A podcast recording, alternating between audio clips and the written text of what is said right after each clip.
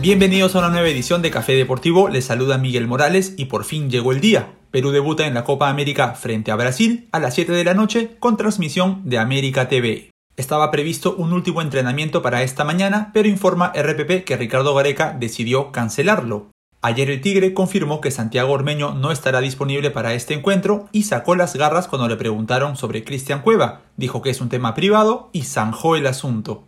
Sobre esto ya conocen mi opinión, no me parece pasar por alto indisciplinas como esta, pero ya está. Es una prueba más de que Cueva es el jugador fetiche del Tigre, no solo por ser el futbolista con más presencias en la selección desde que el argentino asumió el mando, sino por las constantes oportunidades que recibe pese a sus errores. Ayer no entrenó Miguel Trauco por un problema en la garganta, pero su prueba molecular dio negativo y hoy saldrá en lista. Por cierto, es llamativo que Marcos López siga ocupando su puesto pese a que ya está disponible, pero puede ser parte del plan de rotación que tiene Gareca para esta copa.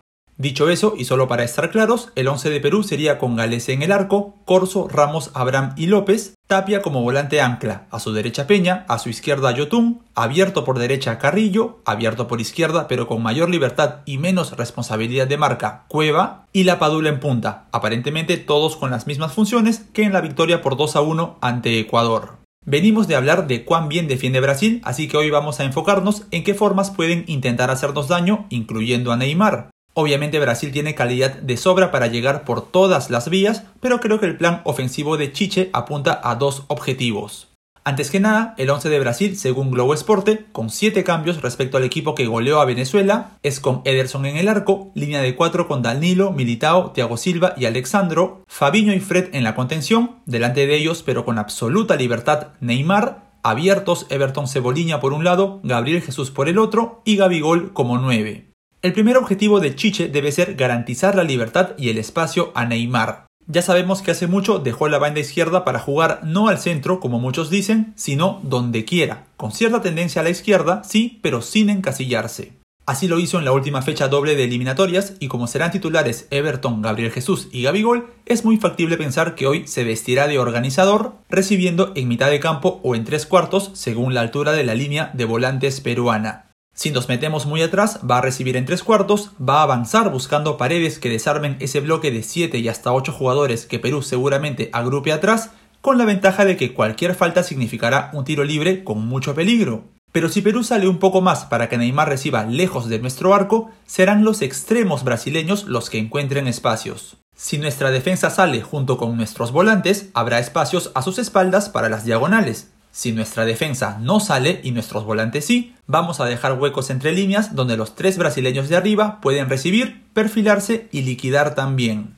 Entonces, si Chiche no puede garantizar espacio libre para Neymar, su segundo objetivo será utilizarlo como anzuelo para que otros sí lo tengan. Esa es la ventaja de un jugador de su calidad que provoca que el rival esté demasiado enfocado en él. En una notable clase para The Coaches Boys, el entrenador brasileño explicó cómo preparó la final de la Copa América que el Scratch nos gana por 3 a 1.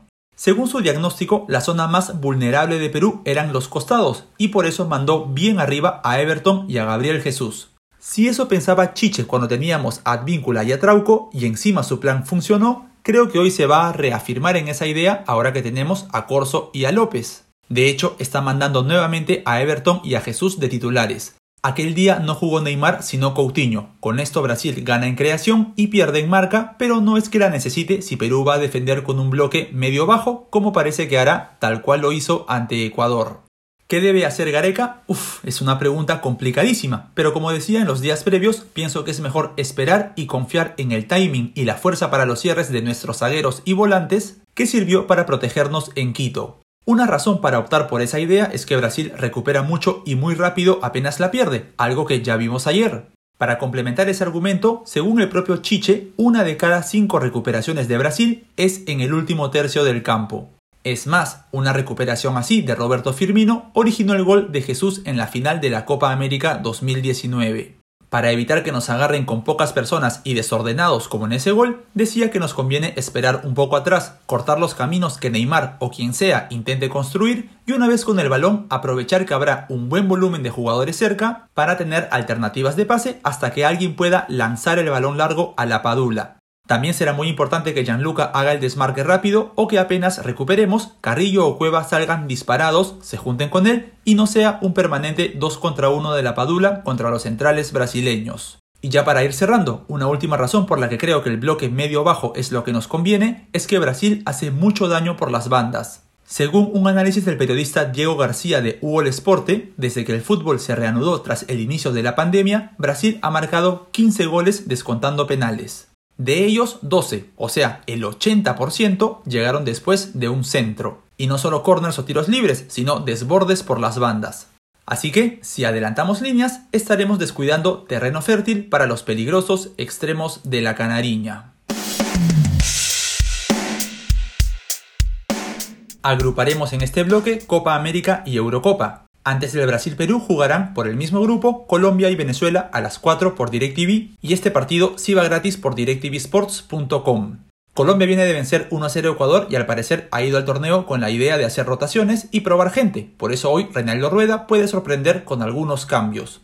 En la vereda de enfrente, Venezuela sigue lastimada por sus 12 jugadores contagiados. El técnico José Peseiro advirtió en conferencia que no esperen que la Vinotinto salga a buscar el partido. Y así las cosas, parece difícil que los llaneros rompan la racha de 5 duelos sin vencer a los cafeteros, marcando un solo gol en ese periodo.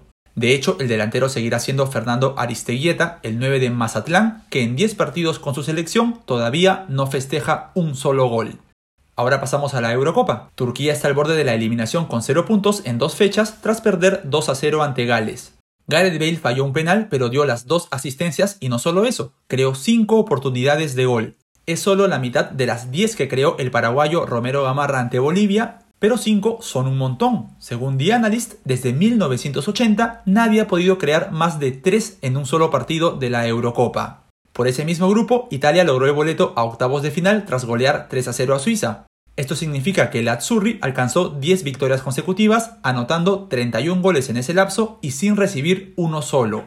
El héroe de la jornada fue Manu Locatelli, volante del Sassuolo pretendido por algunos equipos grandes de Italia y autor del tercer doblete de un jugador de la Nazionale en una Euro tras Pierluigi Cashiraghi en 1996 y el nene Mario Balotelli ante Alemania en 2012.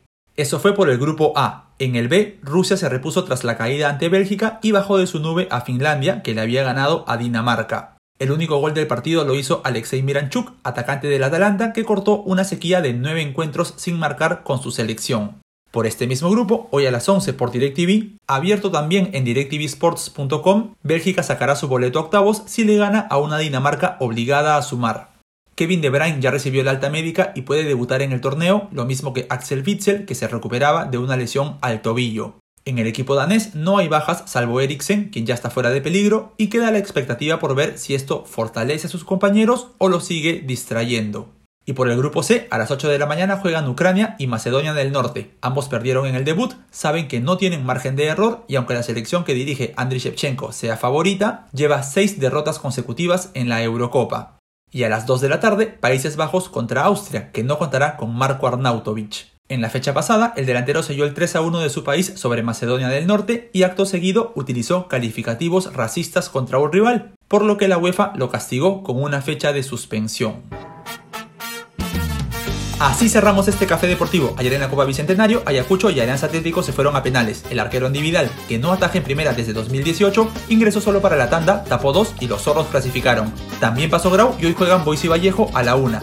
¡Hasta mañana!